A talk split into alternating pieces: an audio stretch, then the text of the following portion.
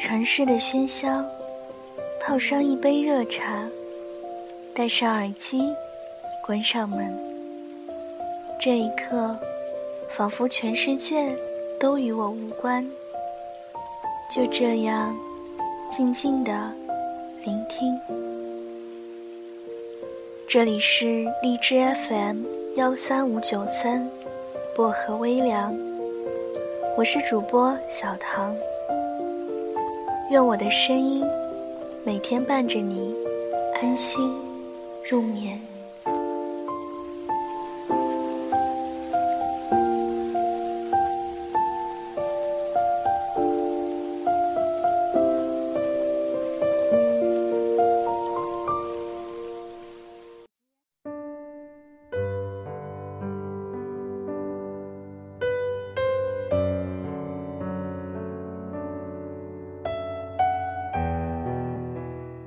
每个人在爱情来之前都趾高气昂，能搬出比教科书还要多的教条出来。要清醒，要挑剔，但真正遇上了，大多是无头苍蝇，狠狠往幼稚里栽跟头，没有规律可循，没有建议可听，爱咋咋地。我朋友 F，人精一枚，十句话八句都是段子，剩下两句是口头禅，靠，以及真的吗？跟他在一起生活特别开心，每天都跟听相声似的，睡觉梦到他都能被他那嘴给评醒了，所以呢，轮到他被一个模特妹子告白，我还挺诧异的。F 说：“那妹子连还嘴的余地都不给他，溜溜的一大段表白就把他给降服了。”他说：“靠，真的吗？”妹子很笃定：“不信你跟我在一起试试看。”小两口刚在一起的时候还挺模范情侣的，颜值合体也能虐杀一票单身狗。但没过两周，妹子骨子里的小缺点初露锋芒：爱睡懒觉，不爱收拾到不可一世的臭屁。后来把公主病发挥到极致，对 F 呼来喝去，问他想吃什么水果，他答：切好的水果。F 倒也不卑不亢，充分履行保姆职责，不仅倒贴钱。晚上还得贡献身体。那时我们看着他都心疼，不是没劝分过，但 F 就找借口说，姑娘人年纪小，女生就是要宠着点。我说这感情好，直接当女儿养了。不过又过了一段日子，看惯了他俩这种相处模式，倒也习惯了。毕竟硬生生。把人父女俩分开，我怕是会遭天谴的。他们秀恩爱的方式很特别，就是模特妹子说：“F，我的袜子放哪里了？”“F，帮我拿下快递。”“F，我饿了。”“F，你看到我口红了吗？”“F，再一回头，F 一应俱全，屁颠屁颠的跑来跑去。没见过爱情这么变态的，他们开心就好。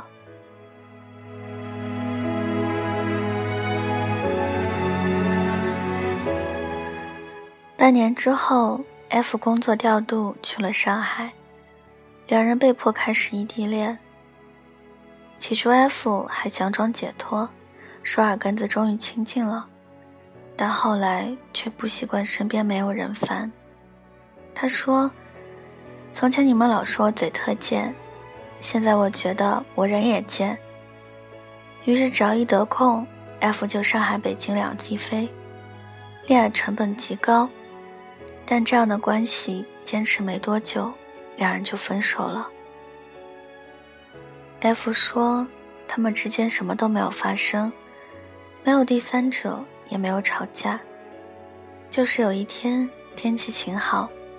模特妹子给他打了电话，问他多久去北京，F 说年假用完了。妹子说，不然我们都给彼此先放放假吧。直到如今，F 都说不怪对方。试问哪个女生愿意承受这样的德？更何况是他。他们最后一次联系是妹子坐在回家的动车上，给 F 打了个电话。他说：“告白的是我，要分手的也是我。你从来没有说一个不字，为什么要这么顺从我？”F 沉默半天，说：“因为我喜欢你呗。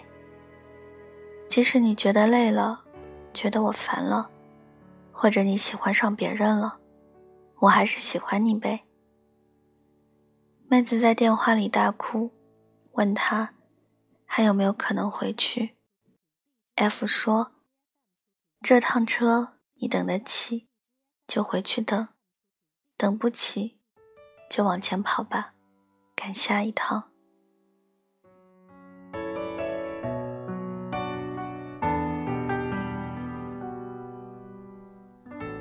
我听完这段，也感动的不要不要的。我呛 F：“ 偶像剧情也不带你这样演的。”他摇摇头说。没办法，偶像剧都有结局，男生和女生是奔着结局走的。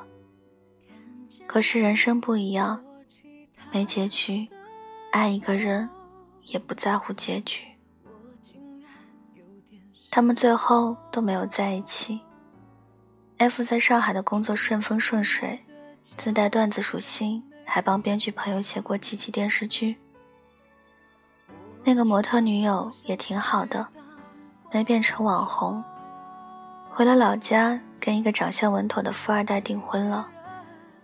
从前跟 F 在一起很在乎身材，现在每天都在朋友圈晒美食以及老公。我问 F：“ 你们还有联系吗？”F 说：“别联系了，这样挺好的，他始终是我。”记忆里的样子。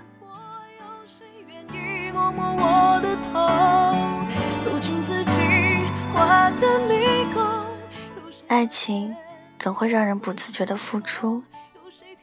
要说模特妹子没付出过吗？我相信并非如此。妹子一个人旅行，能把自己照顾得好好的，拍了片赚了钱，会偷偷发来两双鞋的照片。问我 F 会喜欢哪一双？他平淡而又嚣张地喊着 F 的名字，帮我下楼拿下快递，然后 F 拆开的就是他送的鞋子。那么多个 F 不在身边的日子，他深夜机械地划着手机，偌大的双人床怎么滚都是凉的。他或许以为 F 就是爱这样的他，所以才在 F 面前。永远的蛮横娇嗲，以为这样笨拙的方式就是在宣告自己永远离不开他。爱情最可贵的是喜欢一个人，就会心甘情愿。有人笑，有人哭，一个愿打，一个愿挨，只是方式不同罢了。真正爱一个人。是不会在乎结局的，只是现在想爱就爱了，所以才会有那么多暗恋情节，那么多眼泪，那么多如愿以偿。不管对方报以微笑还是冷漠，都不影响自己专心对喜欢的人好。或许有那么一天，这份感情终将淡去，但在自己最想爱。最想被爱的年纪，那个人出现过，告诉自己，这段路，你是你，我是我，不是没你不行，但是有你更好。把这篇文章献给我们最好的小爱情。